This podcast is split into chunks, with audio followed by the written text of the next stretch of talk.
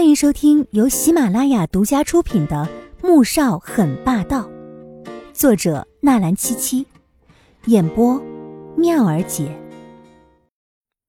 第四百七十一集。穆萧寒不怕商场上那些窃取商业情报这种伎俩，因为他有办法对付，却生怕黄天武再遇上什么危险或者意外，所以。当那天左印出现在工业区要带走黄天武时，他就开始一直让易灵在暗中调查，而要查的自然是公司内部人员。小张自然成了第一嫌疑人。而从易灵查到的通话记录显示，小张在频繁和一个无主号码联系，尤其是黄天武去工厂那次，小张先后与那个号码通话四次。那有证据是他干的吗？黄天武听到他这么说，心中的犹豫消散一空，几乎可以确定小张就是内鬼了。想到那次左宝莉过来找穆萧寒，小张问了那么多的问题，之前他并没有觉得奇怪，但现在想想，他当时的行为和语气就令人非常生疑。只是那时他在气头上，根本没有多想。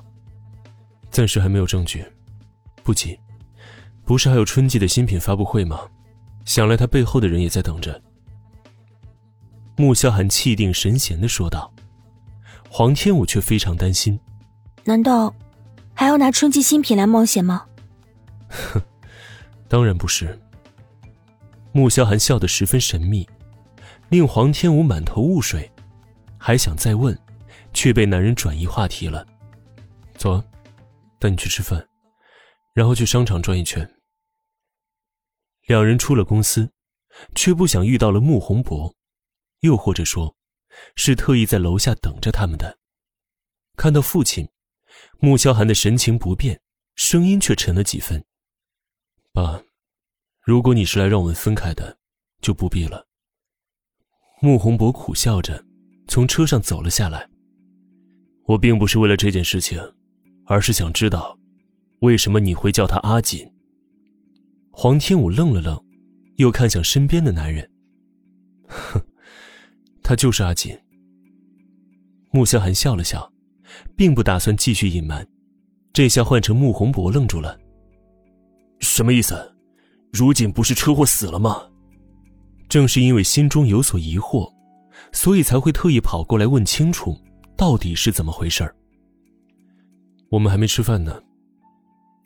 穆萧寒不想站在路上。说这件事情，穆宏博只好压住心中的疑惑，上了车，往市中心步行街方向而去。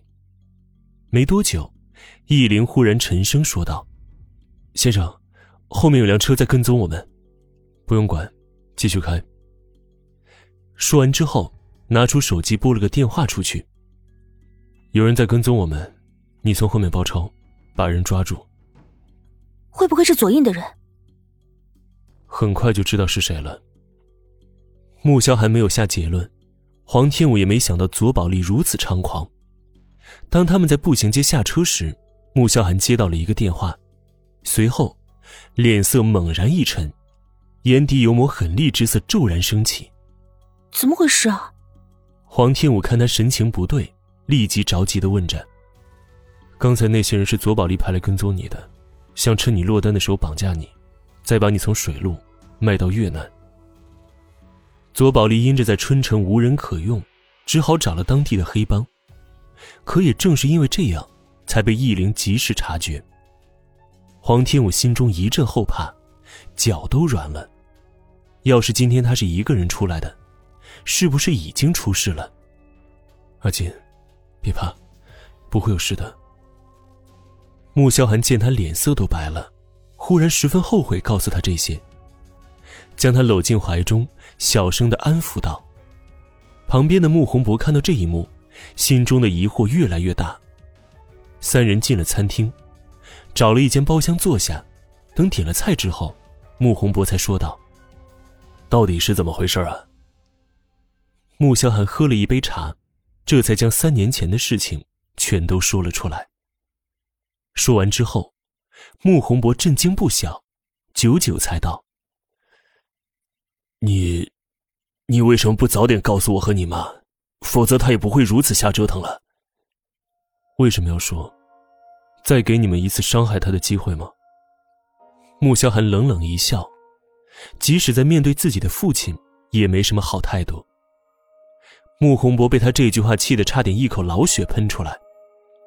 我和你妈从来不后悔当初的决定，没有哪个当父母的会愿意看着自己的孩子去送死，所以，你们就选择让阿锦去死。穆萧寒的神色冷了下来，黄天武瞧着火药味越来越浓，拉住了他。啊，不能怪爸妈，那是我自己做出的选择。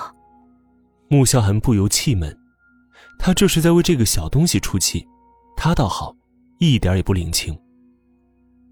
既然如锦没事，为什么不公开啊？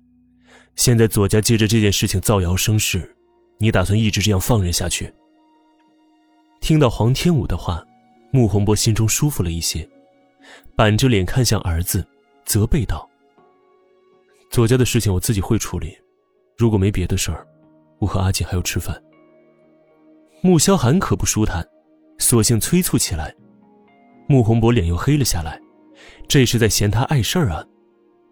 改天回去一趟，一直这样瞒着也不是个事儿。还有，现在你的毒也解了，如今也回来了，早点要个孩子吧。本集播讲完毕，感谢您的收听，记得点赞订阅哦。